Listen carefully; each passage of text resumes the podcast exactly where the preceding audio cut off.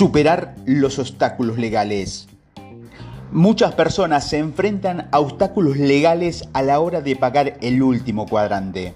Por ejemplo, hay abogados que pueden aconsejar a sus clientes que no se disculpen de ningún modo para mantener una imagen de inocencia total. Disculparse puede implicar culpabilidad. Muchos líderes empresariales tienen su propia manera de pensar aprisionando en la camisa de fuerza de lo legalismo y de la mentalidad del abogado. Aunque protegerse puede ser lo prudente en algunos casos, pensar como un abogado puede causar problemas en el futuro. Es como redactar un contrato prematrimonial. En caso de divorcio, repartiremos el patrimonio del siguiente modo. En realidad, los contratos de este tipo pueden ser factores que contribuyen a la ruptura quizás sean realistas, pero no son en absoluto idealistas. Y si abandonamos nuestras ideas, abandonamos la esencia de que nos hace humanos, la capacidad de alcanzarnos sobre la tendencia a la autoprotección y a la autodefensa. Cuando adoptamos una mentalidad legalista, imaginamos lo peor que podría suceder en una situación dada. Asumimos lo peor acerca de los demás y buscamos prueba que justifique nuestra postura. Esta manera de pensar se convierte en una fuerza causal que contribuye a que veamos a los demás como adversario. Debemos trabajar como abogados que tengan la capacidad de trascender la mentalidad legalista y que sepan cuándo y cómo es pertinente aplicar sus habilidades, pero siempre con una actitud más positiva hacia la vida y hacia las personas en el mundo de las empresas, podría evitarse muchos problemas si alguien de la parte fuera capaz de admitir desde un principio que se ha equivocado. Por ejemplo, conocí a un director ejecutivo que me dijo que los líderes sindicales se habían levantado de la mesa durante una reunión importante esa misma mañana. Le pregunté por qué y admitió que la empresa había tratado mal a un miembro del sindicato, pero que era una cuestión sin importancia. Le dije, bueno, para el sindicato lo que no tiene importancia es la misión corporativa. Tiene que disculparse. Si se ha equivocado, tiene que admitirlo inmediatamente ahora, hoy. No dejar pasar unas horas más. Llámelo enseguida, ahora que aún se hablan. El director siguió mi consejo y los líderes sindicales aceptaron de buen grado sus disculpas. De hecho, la disculpa consiguió que volvieran a la mesa de negociación esta es la potencia que puede tener una sencilla disculpa. Pagar el último cuadrante también significa hacer un esfuerzo para conocer mejor a la otra persona. En la antigua Grecia, la palabra que se usaba para aludir a un desconocido y a un enemigo era la misma, senos. Si nos esforzamos en conocer a nuestro enemigo hasta un nivel muy personal, dejarán de ser desconocidos.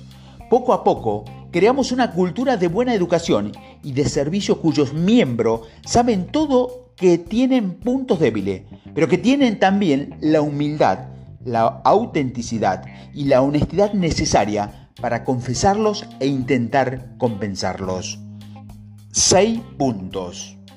Cuando aplicas este principio a una relación muy dañada o muy tensa, insisto aquí, los seis puntos que debes tener en cuenta, que son los siguientes.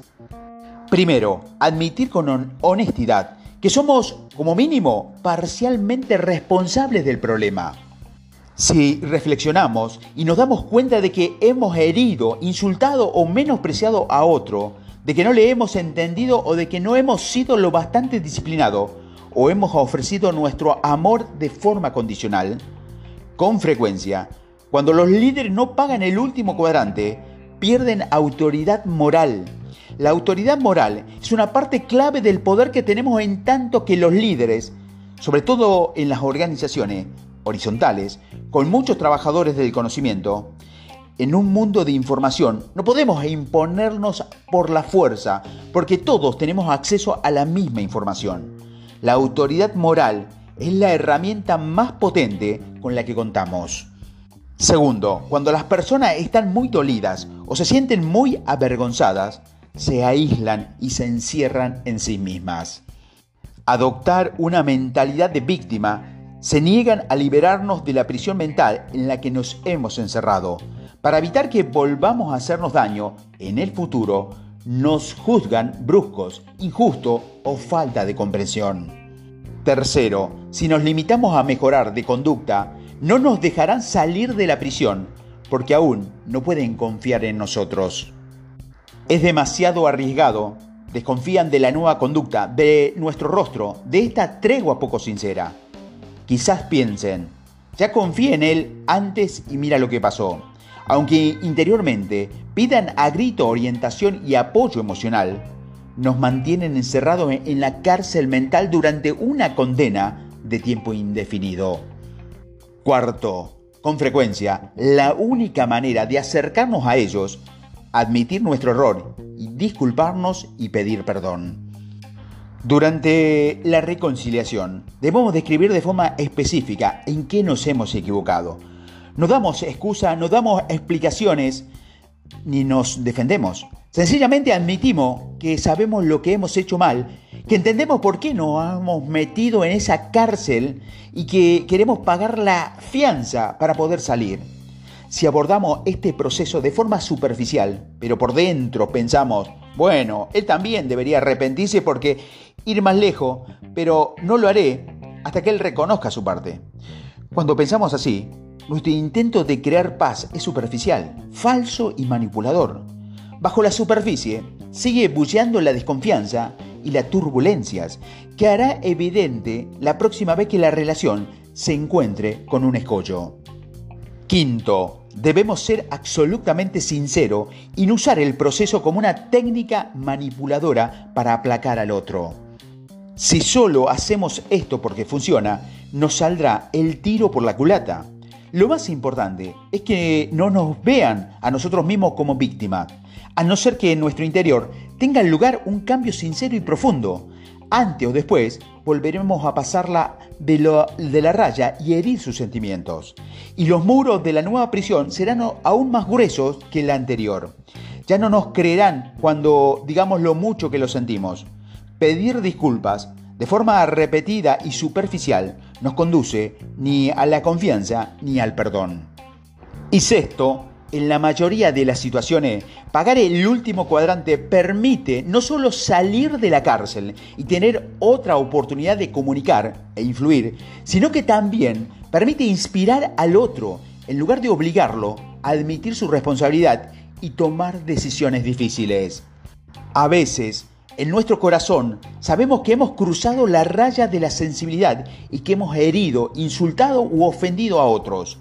Quizás nos sentimos justificados en su momento, quizás incluso merecieron que la traspasemos así, pero cuando nos damos cuenta de que hemos hecho daño a otro, debemos reconocerlo y pedirle perdón. Aunque el orgullo suele impedirnos pagar el último cuadrante, al final tenemos que tragárnoslo expresar la pena, disculparnos y pedir perdón. Aplicaciones y sugerencias. ¿Alguna vez le has pedido a alguien perdón con sinceridad y humildad? ¿Cómo ha afectado eso en tu relación? ¿Quién necesita una disculpa de usted? Pruébelo. ¿Cómo le ha ido? ¿Cómo ha afectado a la relación? ¿Siente ira o resentimiento hacia alguien? ¿Se siente víctima? ¿Cuáles serán las consecuencias si alguien siéndose así mucho tiempo. ¿Qué puede hacer hoy para empezar a deshacerse de esos sentimientos? ¿Se ha dado cuenta de que se disculpa sin cesar, pero que su conducta sigue siendo la misma? ¿Cuáles serán las consecuencias a largo plazo? ¿Qué puede cambiar en usted mismo para eliminar algunos de los obstáculos que le impiden forjar relaciones mejores con los demás?